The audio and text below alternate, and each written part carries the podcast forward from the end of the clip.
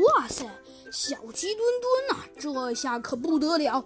偷他的呀，居然有十三个人！我的妈呀，这可是一个不小的数目。下一个头子呢，是班级里的课，呃，是班级里的体育委员，没错，叫做白虎大帝。白虎大帝呀，和斑马经理，这他们呢，居然选择一起投票，这让多个老师啊都觉得十分惊奇。因为呢，每个老师呀也想不到，这这个人居然会这么疯狂，选择自己投票。嗯，于是啊，这一点呢。很让老师啊没有想到，可是虽然说这一点呢让老师十分惊讶的没有想到，但是啊没有想到还是没有想到这个事情倒也并没有什么办法，所以啊老师呢也只得也只得十分也只得承认了这一点，于是啊老师呢便也十分欢喜的呀。同意了的他这个想法，不过呀，虽然说老师呢也十分也十分同意的呀，决定了老师的这一点。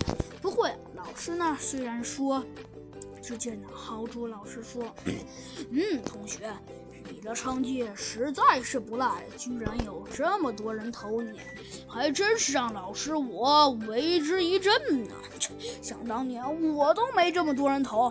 那下一个白虎大帝，请问谁投白虎大帝的呀？嗯。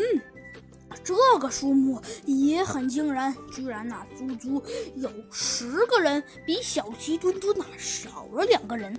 看来竞争还是很激烈的嘛。然后下一个呢是斑马经理，著名的小斑。嗯，要说起斑马经理呀，每个同学呀。那可就没错。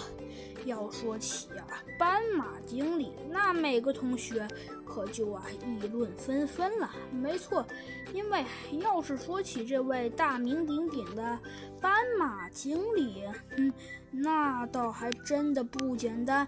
为什么呢？没错，因为啊，要说起这个斑马经理啊，那实在是厉害。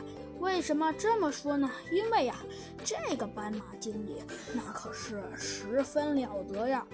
没错，要说这个斑马经理啊，那实在是牛。为什么这么说呢？因为啊，要说起这个斑马经理，哼，那还真的不简单。因为啊，最近呢，这个斑马经理却还是十分出了名的厉害。为什么这么说呢？没错，因为啊，最近的这位斑马经理，也就是小斑，那可不得了。